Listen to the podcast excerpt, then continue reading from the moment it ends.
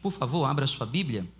É, no livro de Lucas, no Evangelho de Lucas, capítulo de número 5. Evangelho de Lucas, capítulo 5, a partir do verso 3. Tá bom? E não faltem domingo, a continuação da nossa série de mensagens, Eu Vou Construir Minha Vida em Jesus, tá? Ah, Lucas capítulo 5, versos 3, 4, 5, 6 e 7. Diz assim na minha versão: Entrando em um dos barcos, que era nesse caso aqui o de Simão, pediu-lhe que o afastasse um pouco da praia, e assentando-se ensinava do barco as multidões. Quando acabou de falar, disse a Simão: Faze-te ao largo, ou seja, vai para a parte mais profunda daquele mar, daquele lago e lançai as vossas redes para pescar. Respondeu-lhe Simão, mestre, nós trabalhamos a noite toda e nada apanhamos, mas sob a tua palavra lançarei as redes. Quando fizeram, pegaram tal quantidade de peixes que as redes começaram a rasgar-se então fizeram sinais aos companheiros do outro barco, que eram nesse caso os filhos de Zebedeu, João e Tiago, para que viessem ajudá-los. E eles vieram e encheram ambos os barcos, ao ponto de o barco quase começar a afundar. Tá bom? É, famosa passagem do Evangelho de Lucas, da chamada de Simão, né? Simão, que mais tarde ficou conhecido como o apóstolo Pedro, Cefas em, em aramaico, Cefas que quer dizer pedra ou rocha.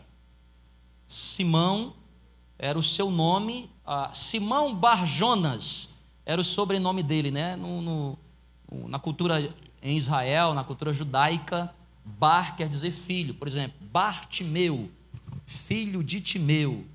Bar Jonas, filho de de quem? De Jonas. E esse aqui é o episódio da chamada de Pedro. Jesus chama Pedro ali quando ele está começando o seu ministério.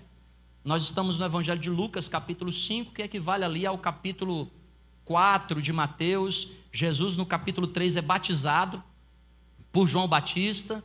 No capítulo 4, ele é levado pelo Espírito Santo ao deserto e fica ali um tempo no deserto, 40 dias e 40 noites, é provado né, por Satanás, é, é aprovado por Deus, e ele começa então o seu ministério público, Jesus, com aproximadamente 30 anos de idade. Essa era a idade é, propícia para poder a, alguém começar o seu ministério religioso público, porque a maioridade religiosa no tempo de Israel até hoje é 30 anos. Né? Quem tem menos de 30 anos não tem autoridade para falar em público do ponto de vista de ser rabino, de ser um mestre. Por exemplo, o ministério sacerdotal começa também com 30 anos. Jeremias começou com 30 anos e outros tantos profetas.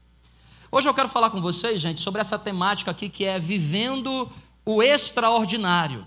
Porque essa, essa passagem de Lucas capítulo 5 é conhecido como a pesca maravilhosa ou a pesca extraordinária.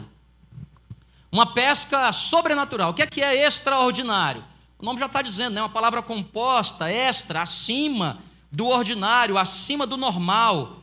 No dicionário você vai encontrar o seguinte: o que é, que é extraordinário? Aquilo que foge do usual, aquilo que foge do previsto, aquilo que a mente humana não é capaz de prever. O que é que é o, o extraordinário? Aquilo que é fora do comum, aquilo que, que, que não é possível de se explicar. No dicionário bíblico, a palavra extraordinário, que é o mesmo sentido da palavra maravilhosa, ela, ela é sinônimo de milagre. Então, quando nós estamos falando de viver uma vida extraordinária, nós estamos falando de viver uma vida de. Vocês estão aqui? Não? Ai, que susto. Mas vocês estão aqui, não estão comigo? Quem já foi, diga amém.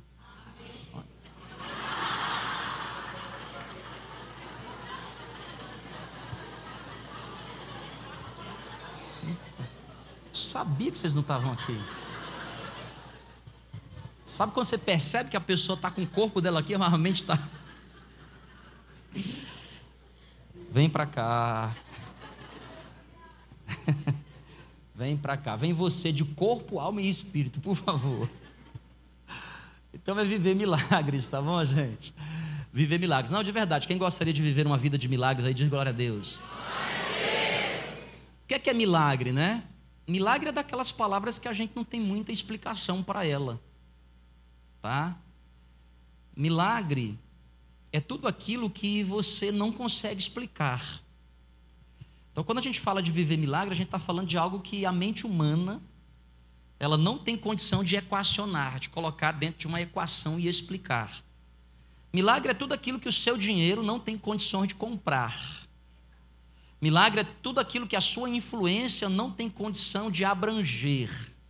Milagre é tudo aquilo que a sua mão não tem, o seu braço é curto demais para alcançar. Milagres. E a, e a, Bíblia nos ensina que, que os milagres acompanhariam os que crescem. Então é uma regra viver uma vida de milagres quando você está dentro do cristianismo, quando você anda com Jesus. Quem anda com Jesus está naturalmente habilitado ou sobrenaturalmente habilitado para viver o extraordinário, para viver uma vida de milagres. O que é que é extraordinário? É aquilo que é grande demais ao ponto de ser admirável. As pessoas olham e vão dizer assim: cara, não tem uma explicação, foi um foi um milagre. E Jesus nos chama para viver essa vida extraordinária. Não é à toa que aqui é o momento em que Jesus começa a chamar os primeiros discípulos. O Pedro, Tiago e o João são chamados aqui. Dos doze apóstolos, Pedro, Tiago e João se transformam nas colunas da igreja. Por isso que você sempre vai encontrar Pedro, Tiago e João nos momentos mais importantes. Por exemplo, quando Jesus subiu ao monte e ele foi transfigurado, as suas vestes resplandeciam, o seu rosto resplandecia. Quando, quando isso aconteceu, eh, Jesus estava lá com Pedro, Tiago e João. Quando ele foi, por exemplo, ressuscitar o filho de Jairo, eh, né? quem é que estava lá? Pedro, Tiago e João. A, a, a, a filha, da, da, o filho da viúva de Naim, Pedro, Tiago e João. Jesus está chamando ali os primeiros discípulos, ele nos chama para viver essa vida extraordinária, essa vida milagrosa. A pergunta é: como é que faz para viver isso? Como que eu faço para viver essa vida extraordinária? Eu quero dar para vocês aqui três dicas no nome de Jesus, no tempinho que me dão aqui. Primeira dica: se você quer viver uma vida extraordinária, esteja debaixo, submisso a uma palavra profética. Esteja debaixo de uma palavra o que, gente? Por favor, me ajuda a pregar bem forte. Esteja debaixo de uma palavra. Isso. Olha o que diz o verso 5, Lucas 5, 5. Respondeu-lhe Simão, mestre, nós trabalhamos a noite toda, nada apanhamos. E detalhe: Pedro, Cefas, Simão, era um pescador habilidoso, essa era a sua profissão. Ele era expert nisso. Ele era muito bom. E quem estava junto com ele no outro barco era tão bom quanto. Os filhos de Zebedeu, um pescador conhecidíssimo, inclusive na história extra-bíblica. Os seus filhos, grandes pescadores, mas nessa noite eles passaram a noite inteira no lago de Genesaré, no mar da Galiléia, no famoso mar da Galiléia. Era um lago tão grande, tão grande, que você não conseguia ver a margem do outro lado, por isso chamava de mar. E eles passaram a noite inteira tentando pescar alguma coisa e nada, lançavam as redes, redes puxavam, vinham vazias, lançavam nem um tambaqui, nada, né?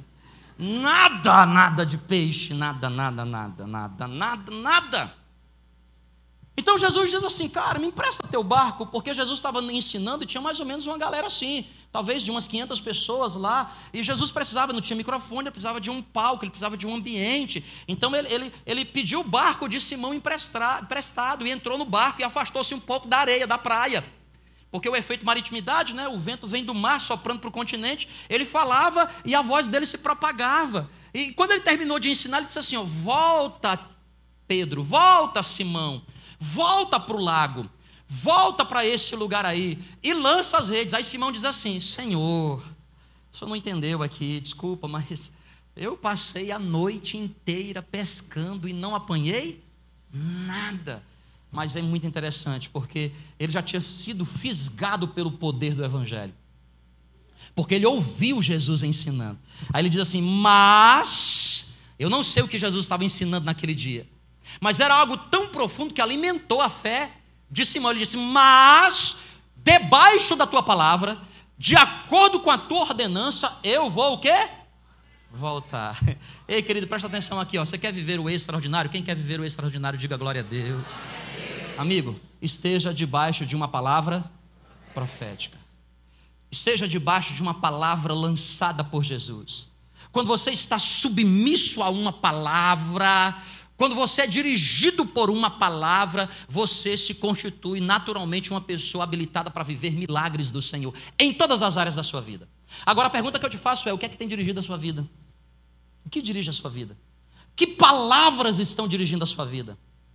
Que palavras têm tido efeito sobre a sua vida? Salomão nos ensina em Provérbios, ele diz assim: tem palavras que geram vida, mas tem palavras que geram morte. Que palavra tem dirigido a sua vida nos dias de hoje? Que palavra lançaram sobre você e você tomou posse dessa palavra? Que palavra trouxe você hoje aqui? Qual é o seu estado de vida espiritual e emocional? O que é que tem dirigido a sua vida? Eu vim dizer para você o seguinte: escute, preste atenção. Não importa a palavra que lançaram sobre você, há uma palavra de Jesus que te chama para viver milagres. Há uma palavra, uma palavra profética do Senhor. Aquilo que dirige a nossa vida vai produzir os efeitos, os frutos sobre a nossa vida. Provérbios capítulo 27, verso 3, aliás, acabei de falar aqui do livro da Joyce Meyer. O livro todo é em cima desse versículo. Porque como imagina a pessoa na sua alma, e alma que é mente, alma que não é um, uh, eu vejo uma alma. Entendeu? A alma que é mente. A alma que é o quê? Como a pessoa imagina na sua, mente. assim ela se torna. Provérbios 27, verso 3. Provérbios 27, verso 3. Assim como a pessoa imagina dentro de si, assim ela se torna. Por quê, gente? Porque o que a gente pensa gera as nossas crenças, as nossas filosofias. As nossas filosofias geram os nossos paradigmas, os nossos modelos de construção de vida. E a gente age de acordo com esses paradigmas. A gente age inconscientemente, a gente age de acordo com aquilo que está idealizado na nossa cabeça, que foi construído. Por isso que a gente, pessoas dizem assim, então eu não consigo mudar. Por isso que mudança é tão difícil. Por que é tão difícil mudar de atitude? Porque toda atitude está alicerçada em cima de um pensamento muito profundo, de uma ideia muito profunda, de uma crença. E as pessoas mais difíceis de mudar de comportamento é os crentes. É, os crentes. Porque eles juram por Deus que estão certos. Aí para Deus convencer, para Deus convencer ele de que ele está errado, porque ele leu, interpretou. Não, porque eu interpretei, porque é assim, eu nasci assim. Papai fez assim, vovô fez assim, vovó fez assim. Eu nasci assim, eu vou ser sempre assim. Vocês estão aqui comigo, pessoal? Não vou fazer aquela pergunta de novo que vai te responder. Então, mano, por isso que Romanos capítulo 12 diz assim: Rogo-vos, pois, irmãos, pelas misericórdias de Deus, que apresenteis os vossos corpos como sacrifício vivo, santo e agradável a Deus, que é o vosso culto racional. O vosso culto o quê? Racional. racional. Cabeça.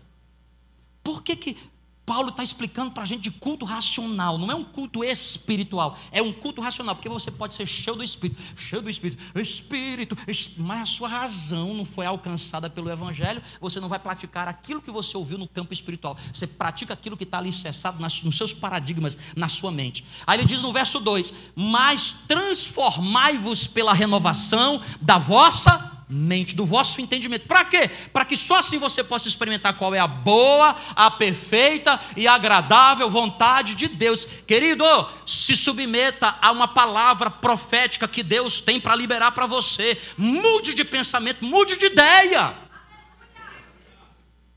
Mude de ideia. Palavras proféticas determinam destinos.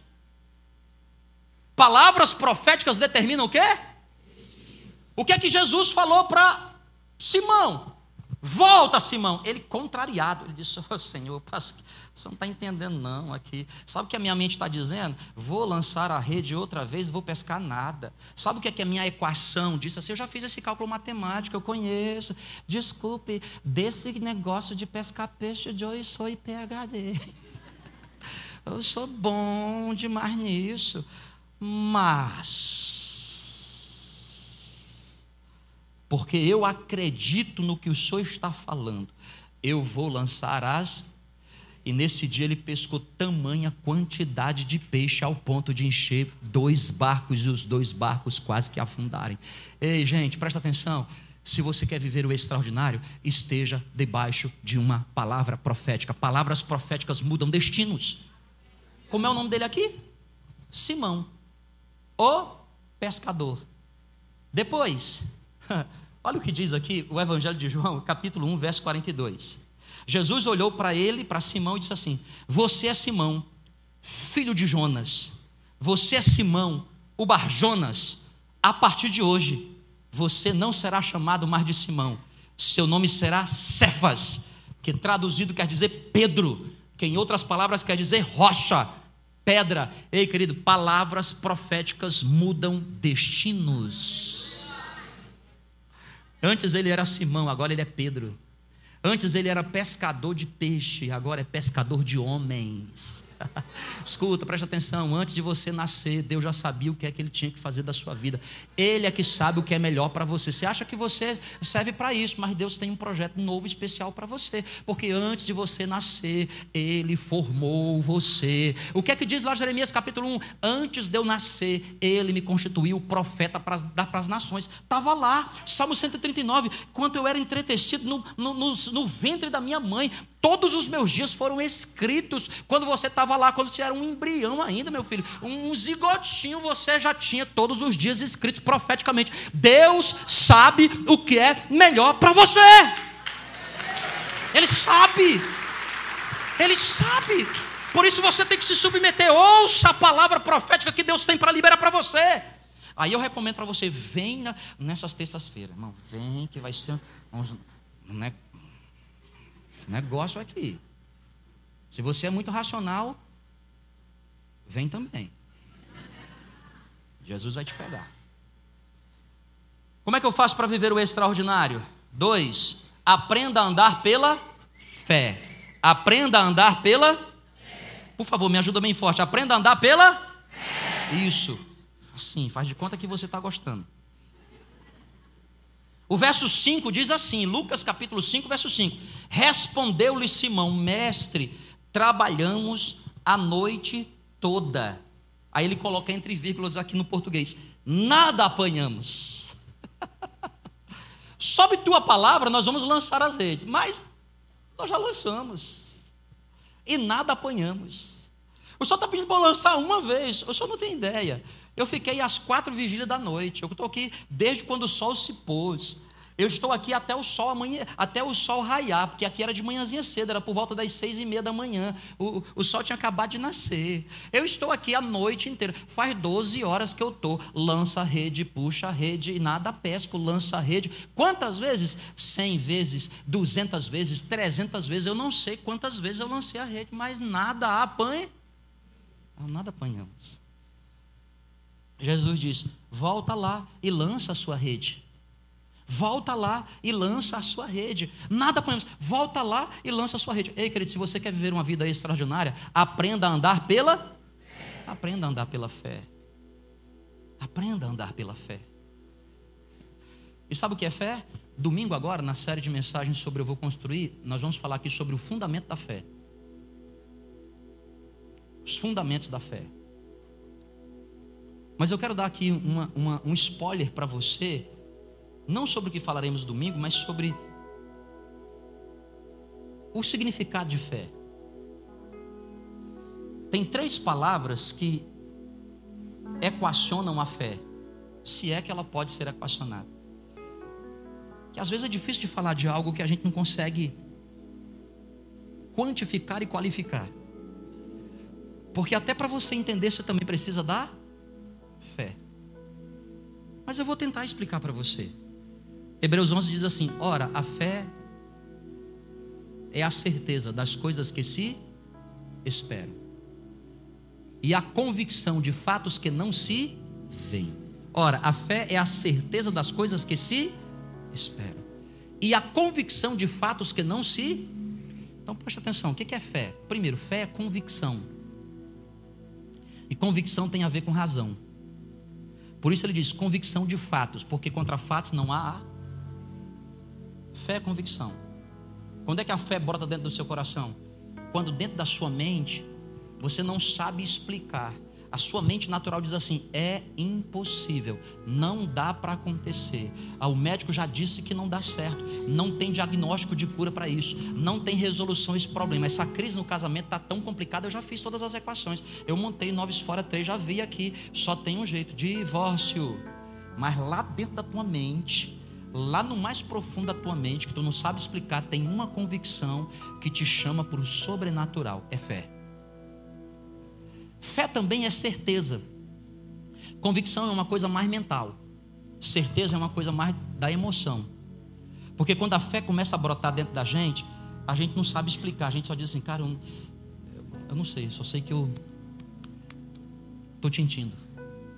Estou sentindo um negócio. Eu só sei que é assim. É meu chicó. Já assistiu o Alto da Compadecida? Não sei, só sei que é assim. É Chicó. É a fé.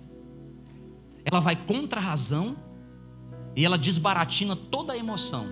Porque a fé é a convicção de fatos que não se veem, porque como você não vê, os olhos é a principal janela de conexão da tua alma com esse mundo natural. Você não vê, então você está livre para imaginar.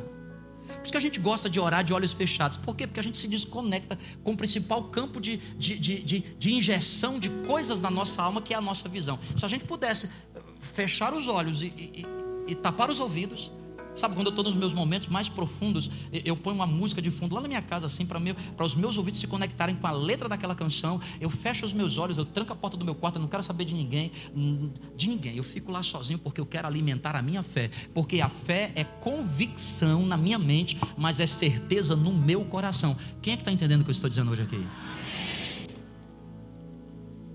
Pedro disse assim: Senhor, a minha mente já montou as equações a minha mente sabe, esse lago aqui eu cresci desde menino. Desde menino eu pesco nesse lago aqui. Eu sei até onde tem as barricadas, eu sei até, eu sei de tudo aqui, eu sei como é que faz tudo. Eu sei, já sei. Eu passei a noite inteira. Não existe probabilidade zero de peixe hoje, é probabilidade zero. O senhor não entendeu, eu pesquei 12 horas. O senhor não entendeu, eu sou um pescador. Não, eu não, escuta, eu não sou um marceneiro pescando. Eu não sou um engenheiro pescando, que faz isso por hobby. Eu não sou um médico, um advogado pescando, que é hobby. Eu sou pescador. Eu conheço de todas as coisas. Eu sei de tudo. Eu cresci desde pequenininho. Não tem possibilidade de achar peixe aí. Sob a tua palavra, eu me submeto à tua palavra. E pela fé porque a fé, a fé te faz ver o invisível. A fé te faz crer no incrível. A fé te faz suportar o insuportável. As pessoas dizem assim: não tem condição, vai morrer. Mas lá uma voz dentro de você diz assim: eu não sei, não sei explicar. É a fé. A fé te faz transpor o intransponível. Todo mundo olha para você e diz: ele não tem condição, não tem dinheiro, não tem influência, não tem. Está fadado. Mas tem uma fé dentro de você que você olha para a montanha, você olha para a parede e diz assim: cara, eu não sei como é que vai ser, se eu vou por cima, por baixo, por lado, para a esquerda, eu não sei se eu vou, sei lá o que vai, se eu vou ser transladado, eu não sei se eu vou, se metafísica, eu não sei o que vai acontecer, mas eu vou atravessar. eu vou chegar do outro lado. É a fé. Agora, o melhor exemplo de fé, eu já preguei aqui na igreja alguns. Cara, a, a, o melhor exemplo de fé é o que eu vou falar aqui para você. Porque fé é convicção. Diga comigo, qual é a palavra? Convicção. Fé é certeza? certeza. Qual é a palavra, gente? Certeza. Então é primeiro o quê? Convicção. E depois o quê? Certeza. E por fim, fé é confiança. Porque veja só, Fé começa na mente, desce para o coração mas se não tivesse transformada em atitude, não tem resultado prático. Por isso que tem muita gente de fé que não vive o sobrenatural. Por quê? Ela tem fé na mente, ela tem fé no coração, mas ela não tem atitude. Ela não tem o quê? Adiantava alguma coisa se Pedro dissesse assim: Eu acredito demais nessa palavra, eu acredito demais, eu, eu tenho convicção, eu vou romper, mas eu não vou. Funcionaria? Ele teve que ir. E não só ele teve que ir ao largo, no lugar mais fundo, ele teve que lançar as. Sabe por quê? Porque fé é confiança. Fé é o que, gente? Confiança. confiança. Deixa eu contar uma historinha para você entender, internalizar. Já vou finalizar aqui, ó, por favor. Diz que o pessoal foi no circo. Eu gosto de ir no circo. Aliás, sempre quando eu vou no circo, o palhaço sempre me chama. Mas nesse dia, o último número era o equilibrista. O último número era o equilibrista. E ele tinha aquela corda de equilíbrio, aquela, aquele cabo de aço, lá no picadeiro, posição mais alta, ficava muito alto. Circo grande, uns 10 metros de altura. Tinha rede de proteção. O narrador perguntou: Quem é que acredita que ele consegue atravessar esse picadeiro na corda de equilíbrio com a sua. Quem é que acredita? O povo, o último número, né? Todo mundo doido para ir para casa. Eu acredito. Então lá vai o equilibrista.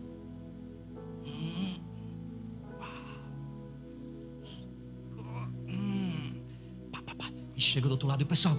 Ah, ele é bom, ele é bom. De repente perguntaram: quem é que acredita que ele pode voltar? Mas sem a vara de equilíbrio, pessoal. Eu acredito. Parecia torcida em, em, em estádio de futebol. Acredita. E lá vai o equilibrista. Sem a vara de equilíbrio agora, só com as suas mãos.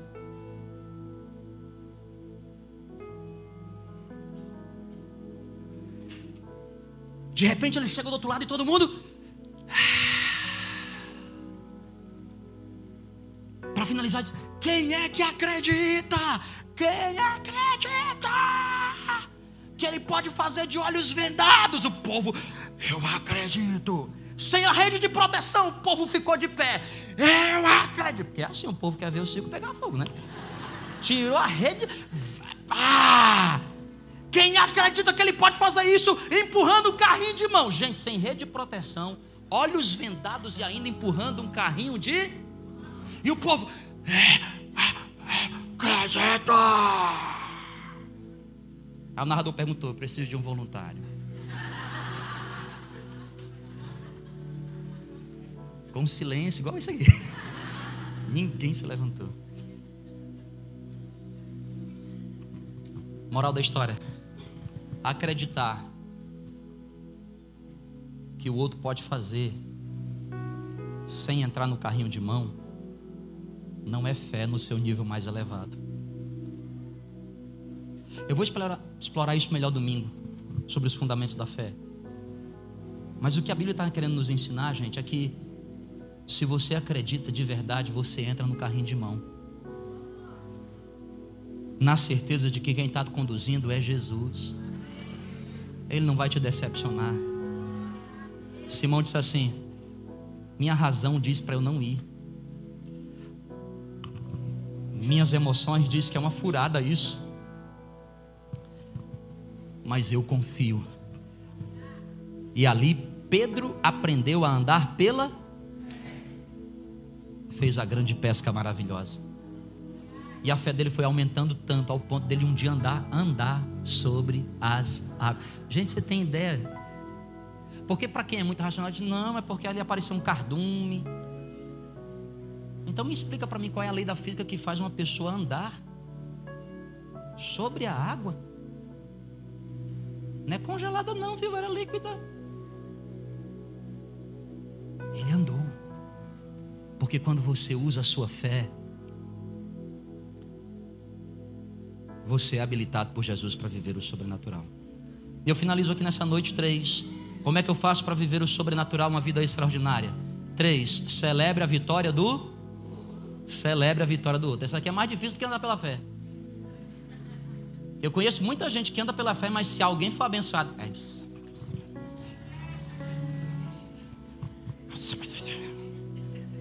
Ele não. Não acredito. Gente, cara, que tem dificuldade de celebrar a vitória do. Mas você sabia que ninguém pode viver o sobrenatural se primeiro não aprender a celebrar o que Deus está fazendo na vida de outro. O texto diz que Pedro lançou as redes e ele puxou grande quantidade de peixe. Era tanto peixe que ele disse assim: João, Tiago, venham me ajudar.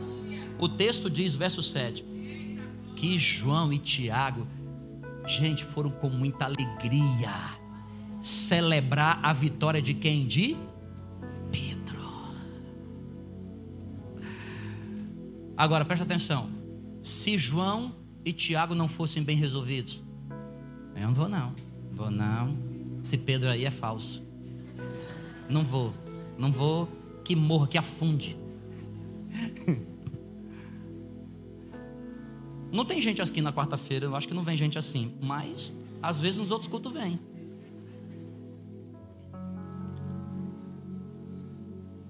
Você sabia que quando você celebra a vitória de alguém, Deus celebra você? Não, acho que você não entendeu. Vou repetir. Quando você celebra a vitória de alguém, Deus celebra a sua própria vida. Você sabia que antes de Deus te aprovar com as coisas externas, Ele primeiro tenta te aprovar no teu estado de vida interna. E não existe coisa mais legal na vida do que você celebrar a vitória de alguém. Sabe por quê? Quando você celebra a vitória de alguém, você demonstra para Deus boa resolução, altruísmo, você demonstra que você tem maturidade. Você já foi no aniversário de criança que você dá um presente para uma criança e não dá para as outras? Como é que as outras crianças? A outra criança vem com, olha aqui o que eu ganhei. Está quebrado.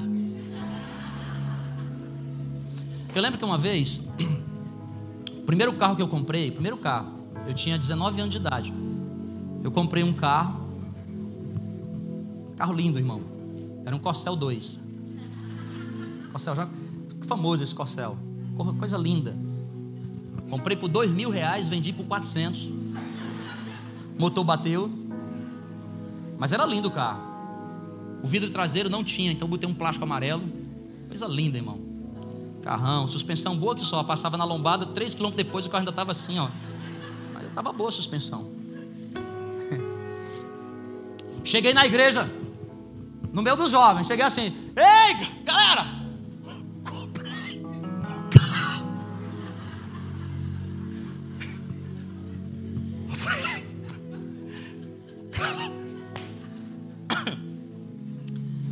Chegou um senhor mais ou menos assim, né? Uma pessoa bem resolvida. Falou assim: Que carro você comprou? Disse, um Corcel, um Corcel 2. Não é um, não, é o 2. Você não tem ideia. Eu sempre gostei de carro grande. Eu só sou pequenininho, mas eu gosto de carro grande. Ah, gostei, tal. Aí ele falou assim: Nossa, Corsel 2. Eu disse: É Corsel 2. Aí ele falou assim: Não é 1983, não, né? Eu falei: Cara, é 1983. Por quê? Aí ele: Hum. O motor é Renault. Eu disse: Cara, motor Renault, francês. Aí ele falou: Desse jeito. Eu falei, isso que foi, cara? Cara, motor Renault, Corcel 283 não presta. Gente, eu cheguei na igreja tão feliz, cheio de fé. Entendeu? Cheio de fé, para mostrar para todo mundo meu carrão. Entendeu? Ah, era igual essa igreja aqui, não tinha estacionamento, a gente ia deixar na rua mesmo. Vá. Como é que eu fui para casa? Eu falei assim, meu Deus, Senhor. Tem gente que é assim, não? É põe areia.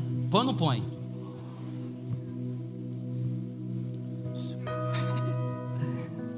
Você chega assim, estou namorando. A outra pergunta assim: quem é? Não diz não, irmã, nem diz. Não fala nada. Quando tu casar, tu fala assim: você está aqui. Olha a minha bênção. O outro doido precisando de um emprego. Conseguiu um emprego.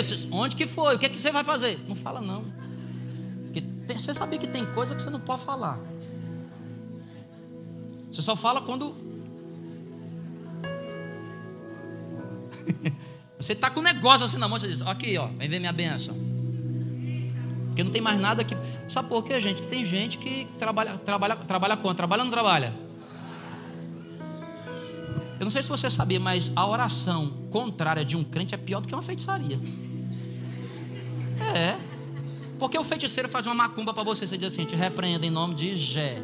Só para falar o Gé. Que o mundo espiritual já entendeu, é Jesus, vai embora.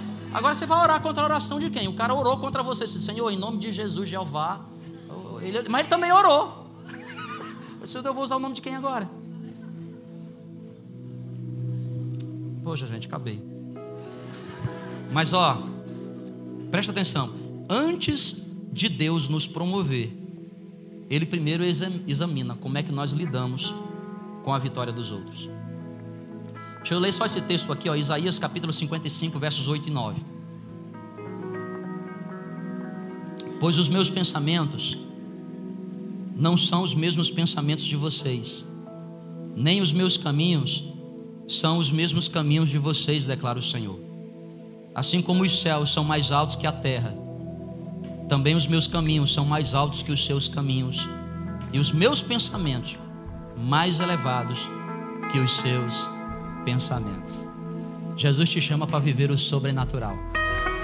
Meu convite para você hoje aqui é: deixa essa vida mediana Deixa essa vida que você está passando sempre com 70. Porque o diabo é especialista de nos aprisionar na zona da mediocridade. O diabo não te aprisiona na zona da inferioridade, não. Porque sabe que você vai ter força para sair de lá. Mas quando você chega na mediocridade, sabe? Aquela nota 5, 6, 7. Você diz assim, não é 10, mas tá bom. Não é o sobrenatural. Mas tá bom, pelo menos não é um, tão ruim diabo começa a te aprisionar. É um tipo de prisão de portas abertas. Mas eu venho aqui na, na autoridade do nome de Jesus hoje aqui para te dizer: Jesus te chama para viver o sobrenatural. Sobrenatural. Sobrenatural. Sobrenatural. Por toda a minha vida. Por toda a minha vida. Vamos ficar de pé juntos? Vamos juntos? Ó oh, Senhor, te louvarei,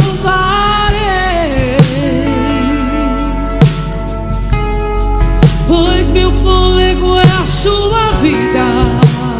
Uh! Presta atenção. E nunca me cansarei. Posso ouvir a sua voz, que é mais doce é mais doce do que o mel. Se você conhece, canta com a gente, canta bem forte. Que me tira dessa cova e me leva até o céu.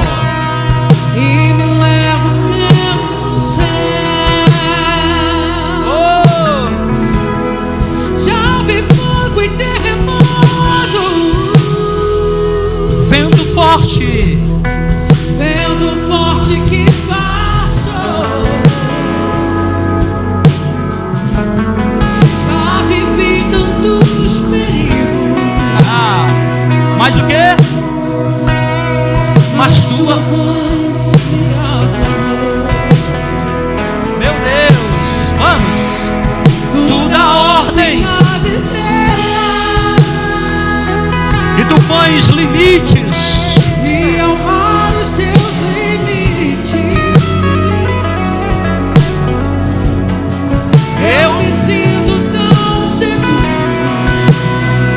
Teu colo Altíssimo.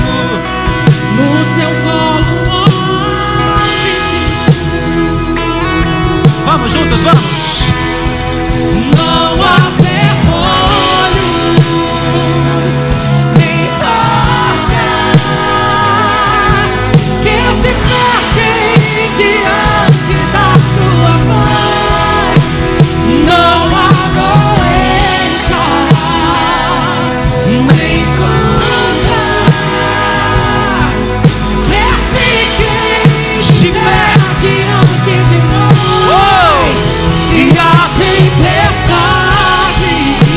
É chamado para viver o sobrenatural. Na voz. Na voz daquele que tudo criou. É, pois sua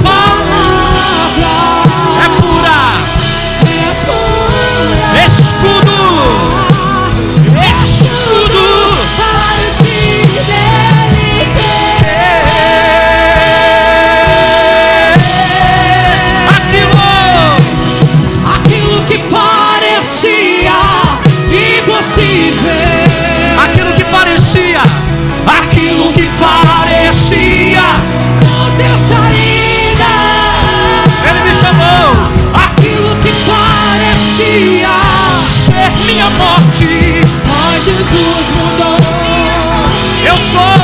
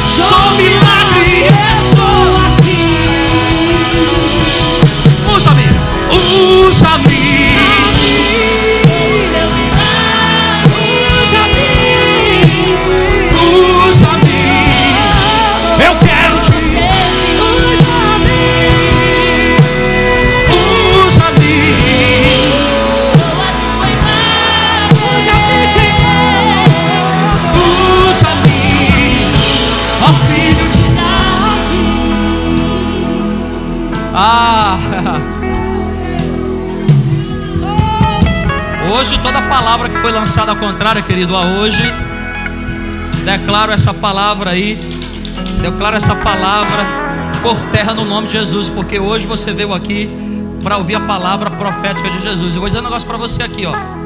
Primeira coisa que eu quero dizer para você, preste atenção. Parece impossível? Só parece. Para Deus, tudo é possível ao que crê. Você usar, ah, Jean, mas eu não tenho muita fé. Nem precisa. Se a sua fé for do tamanho de um grão de mostarda, bem pequenininha, hein? É, nem precisa. Sabe por quê? Porque o segredo não é a fé. O segredo não é a fé que você tem. O segredo é a fé em quem você deposita. Então ele não precisa, para agir na sua vida, ele não precisa de uma fé grande. Para agir na sua vida, ele só precisa de uma pequena fé, porque o resto é com ele. Quem aqui tem fé em Jesus? Quem aqui tem fé em Jesus? Se você tem fé em Jesus, mantenha sua mão levantada assim bem alta aos céus. Senhor, eu quero declarar palavras proféticas aqui nessa noite sobre essa casa. Palavras proféticas. Aquilo que, que os olhos não viram, aquilo que os ouvidos não ouviram, aquilo que ainda não penetrou no coração e na mente desse povo, eu quero declarar que é isso que o Senhor tem preparado para aqueles que o Senhor ama. Eu quero declarar que o Senhor vai fazer infinitamente mais do que tudo aquilo que eles têm apresentado, tudo aquilo que eles têm pedido. Eu quero, Senhor Jesus, declarar que não é o passado que determina o destino desse povo, não é o passado. Talvez o passado foi, foi escassez, talvez o passado foi frustração, talvez o passado passou a noite inteira pescando naquilo que era habilidoso de fazer, mas quando nós estamos debaixo de uma palavra profética, o, o que é impossível se torna possível. Então, Deus, eu quero declarar tempo de restauração, tempo de prosperidade para o Senhor Jesus, Pai de paz, tempo de alegria, tempo de vida emocional, espiritual e física restaurada Aquelas pessoas que às vezes até os familiares disseram: Isso aí não vai dar em nada, isso aí não presta para nada. Eu venho hoje aqui dizer: Eu desfaço essa palavra pelo poder do nome de Jesus e declaro: Prestará sim, será um grande homem de Deus, será uma grande mulher de Deus. O Senhor vai levantar pessoas aqui, Senhor, como o Senhor levantou Simão, como o Senhor mudou a história de Simão e transformou ele em Cefas, em Pedro, aquele que o Senhor entregou um propósito. Eu quero declarar, Deus, o propósito desse povo sendo cumprido ainda nesse ano. Antes de 2023 terminar, o Senhor vai exaltar, o Senhor vai levantar, o Senhor vai erguer essas pessoas, porque aquilo que parecia impossível, aquilo que parecia impossível, o Senhor tornará realidade. O Senhor tornará realidade. O Senhor tornará realidade, realidade nesta noite, debaixo dessa palavra profética não tem saída. Canta bem forte, canta. Aquilo que parecia ser minha morte, mas Jesus mudou. Sou um milagre. Estou aqui. Se você crê, canta bem forte. Aquilo que parecia impossível. Aquilo que parecia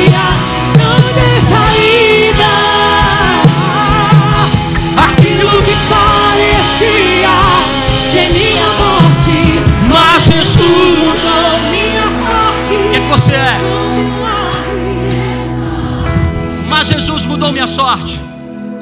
Mas, canta, mas Jesus mudou minha sorte. Mas Jesus mudou minha sorte. Sou um milagre. Sou um milagre. Bem alto assim, amor, aos céus, bem alto aos céus. E diga lá no mundo espiritual: Estou aqui. Estou.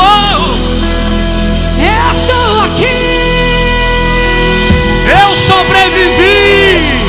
Eu cheguei. Eu cheguei.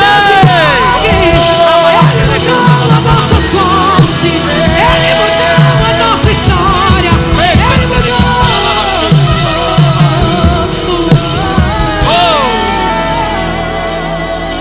Meu Deus.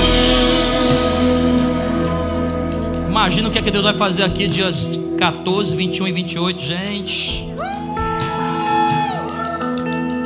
Talvez a gente tenha que se preparar para fazer duas sessões de vigília. Começa 21, vai até a meia-noite. Começa meia-noite, vai até. Mas deixa eu terminar aqui, que eu tenho um horário para terminar. Cinco minutos para terminar aqui. Vou pedir para você baixar a sua mão. Eu quero dar oportunidade nessa noite aqui para quem, para quem quer começar o restante da semana com o pé direito mesmo, né? Assim, no lugar certo. Não sei se você entendeu, mas para que o milagre pudesse acontecer na vida de Jonas, ele tinha que estar no lugar certo na hora certa.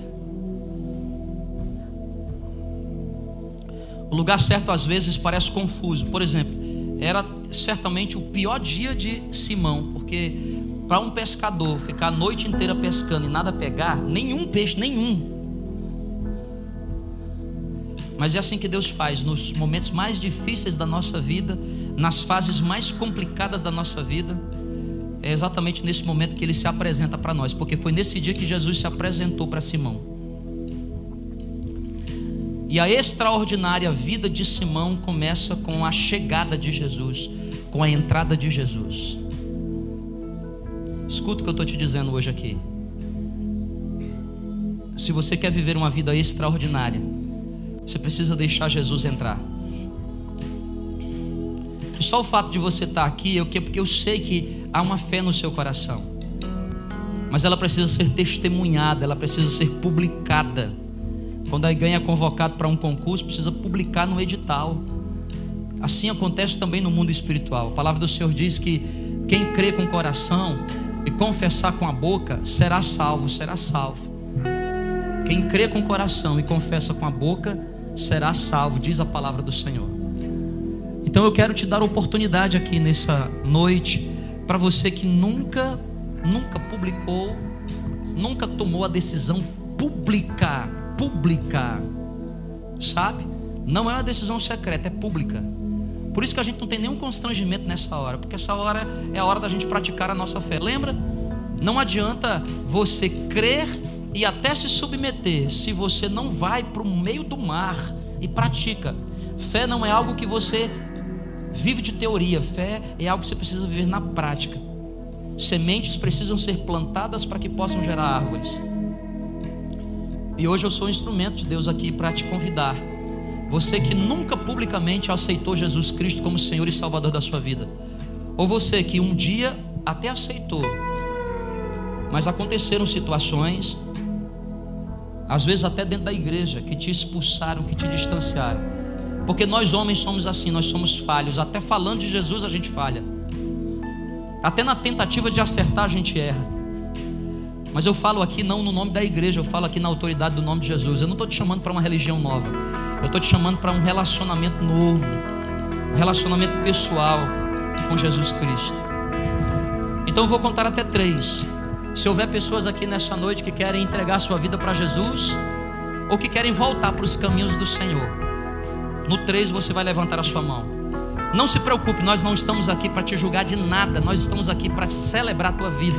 O que a gente quer fazer é celebrar, porque a Bíblia diz que quando alguém se arrepende, tem consciência disso, há festa no céu e a gente festeja aqui nessa casa também. Talvez você diga assim, Jean, mas é que você não sabe o que eu fiz. Cara, você também não sabe o que eu fiz, mano. Você não tem ideia da vida que eu levava e ele assim me perdoou. O amor de Deus não é sobre não é sobre sobre dignidade, é sobre graça que nos alcança de maneira indizível, inexplicável. Talvez você diga assim, Jean, mas é que eu preciso deixar algumas coisas. Escuta o meu conselho. Há coisas, porque são espirituais, que elas nos prendem de tal forma que a gente nunca vai conseguir se libertar sozinho. Deus não espera que você mude para vir, Deus espera que você venha e Ele vai te dar poder, e junto contigo Ele vai te ajudar a te libertar, seja do que for. Eu vou contar até três. Se você que é da nossa casa, se você que convidou alguém, se você que é da nossa casa, está perto de, de pessoas, você pode ser hoje, você que está aqui da nossa casa, pode ser um instrumento. Você pode chegar para essa pessoa e dizer assim, irmão, se você precisar levantar a mão, eu estou contigo, eu, eu te ajudo nessa jornada, porque eu sei que isso é o melhor para você.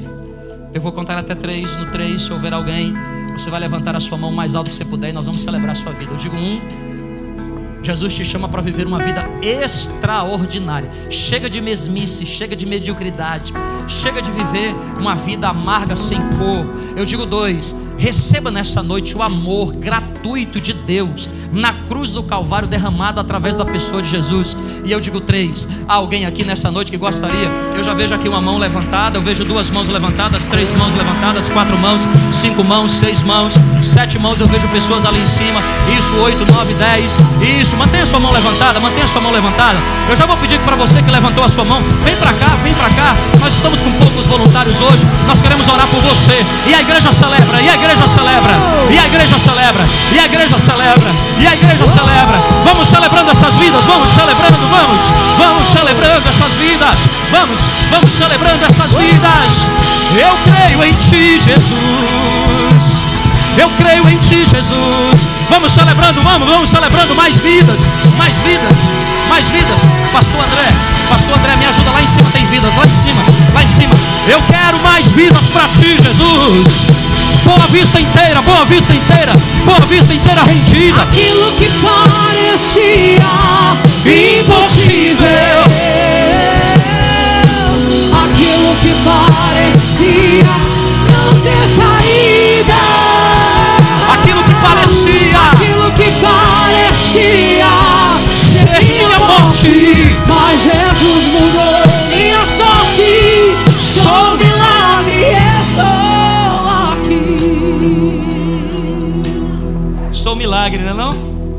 Sou milagre, Deus faz milagres.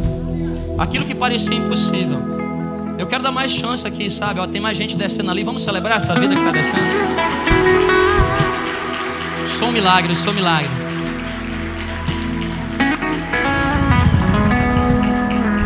Quem aqui já confessou Jesus como Senhor e Salvador da sua vida e se considera hoje um milagre, diga amém. É sobre isso que nós queremos para você que ainda não veio. É sobre isso que nós queremos, sabe?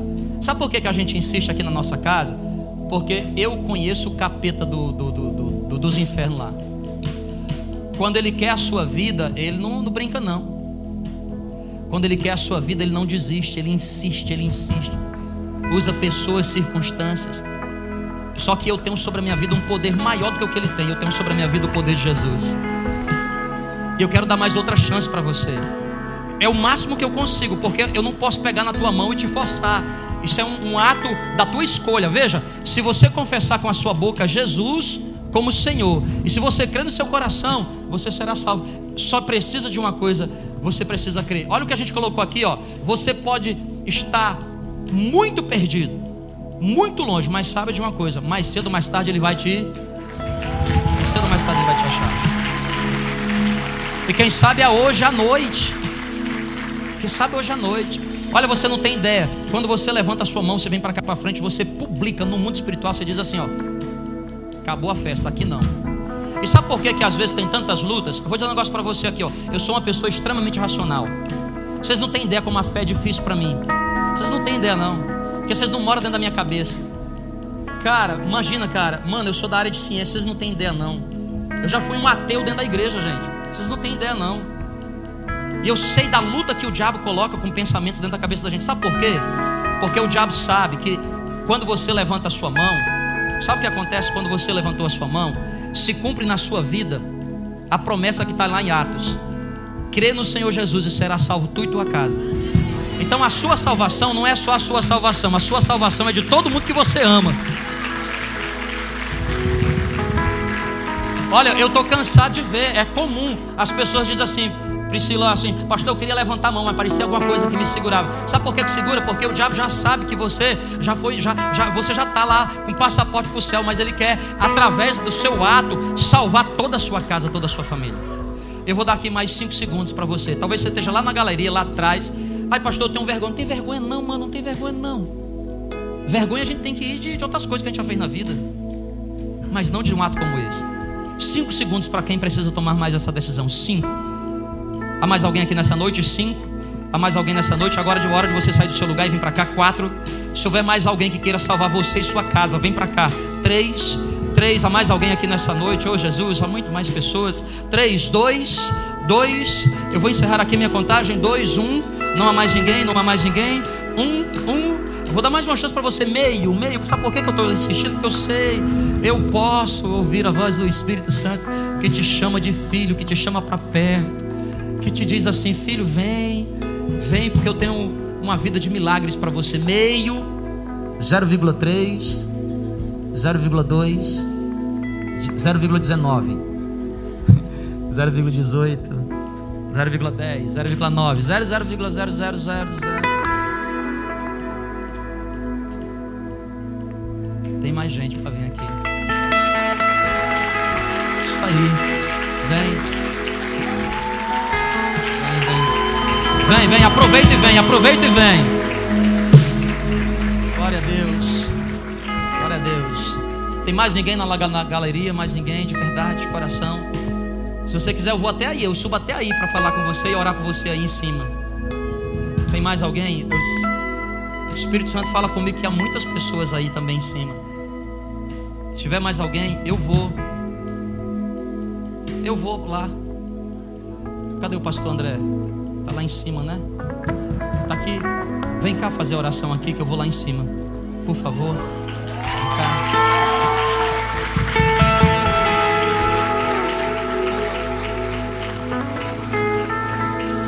Aleluia. Hoje é festa. Quem crê que hoje está sendo festa nos céus por essas pessoas que estão se rendendo ao Senhor. Você pode aplaudir, aplaude bem forte mesmo. Celebre. Aleluia. Porque hoje Senhor Jesus está trazendo restauração, está trazendo cura sobre a vida dessas pessoas, está libertando. Significa dizer que o Espírito Santo está falando, está agindo, está fazendo. Então eu convido aqui, irmãos, em nome de Jesus, feche seus olhos. Você é a igreja, feche seus olhos. Estamos numa guerra nessa hora. Há muitas pessoas aqui ainda nesta noite para se entregar ao Senhor, mas existe uma guerra nesta hora e nós precisamos estar ligados, precisamos estar intercedendo, pedindo para o Senhor, Deus, fale, toque, Senhor, quebre barreiras, quebre dificuldades. Em nome de Jesus. Este ambiente é um ambiente de milagre, onde Deus ele quer curar, onde ele quer nos salvar, onde ele quer restaurar. E nesta noite, uma noite de restauração, em nome de Jesus. Você que precisa fazer isso nessa noite, não endureça seu coração, mas abra o seu coração para o Senhor. Se entregue, se renda, se doe para Ele e deixa Ele operar nesta noite, na sua vida, porque aquilo que você não pode fazer, Ele tem poder para fazer, Ele pode fazer, Ele te cura, Ele te perdoa, Ele te chama, Ele te chama, Ele diz: Filho meu, filha minha, venha, venha, venha se entregue, se doe. Hoje é noite, é noite de restauração, é noite de perdão, é noite que Deus quer fazer tudo novo, tudo diferente na sua vida. Basta uma decisão sua, basta você dizer para o Espírito Santo: Eu te quero, eu te recebo, eu quero, Senhor, isso para mim, eu quero, Deus.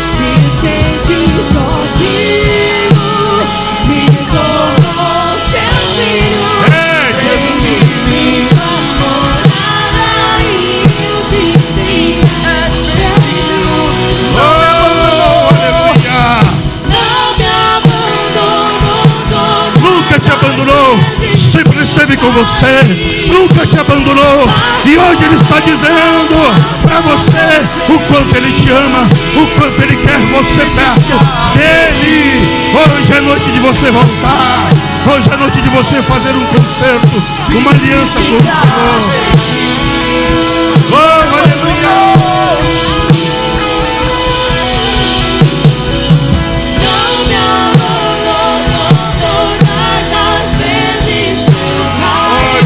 Muito obrigado, Senhor.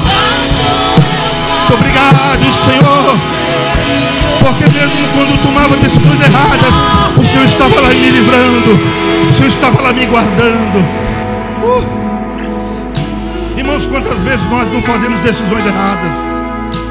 Quantas vezes nós não tomamos decisões que Deus não quer que a gente faça? Mas mesmo assim, Deus está lá, nos livrando, nos guardando. Talvez você está aqui hoje e tinha tudo para não estar aqui. Talvez o diabo disse para você: Olha, você não tem jeito, você não tem como mudar.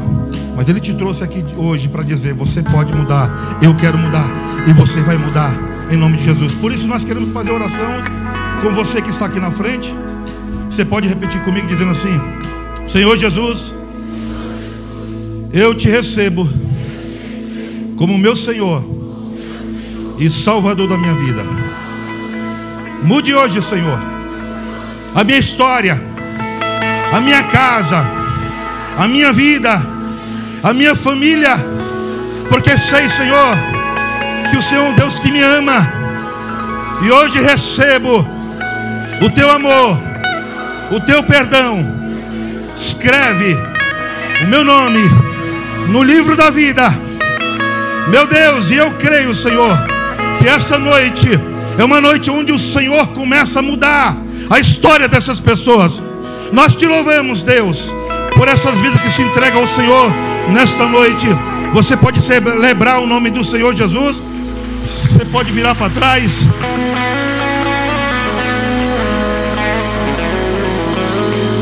Você pode virar para trás, ó. Essa é sua nova família. Essa é sua nova família. Vou pedir que vocês acompanhem aqui o Aquino, ali na escada, e o pessoal lá de cima. Espere um pouquinho, irmão, rapidinho, tá bom? Os irmãos dessas pessoas podem subir aqui a escada. Acompanhe ali o Aquino. Tem algo ali especial para vocês nessa noite. Em nome de Jesus. E só nos resta, irmãos, nessa noite, né? Depois desse culto, dessa palavra, encerrar aqui o culto. Por isso eu quero é, pedir para você, você pode fechar seus olhos mais uma vez? Ó oh, Jesus, muito obrigado, Pai. Muito obrigado pela palavra, pelo banquete, por aquilo que o Senhor preparou hoje para nós.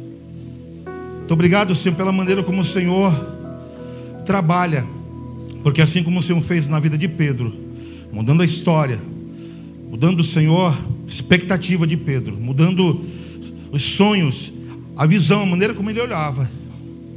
Muda hoje também, Senhor, na nossa vida. Nos despede na tua paz. É o que te pedimos em nome de Jesus. Meu irmão, vai na paz. Deus te abençoe em nome de Jesus.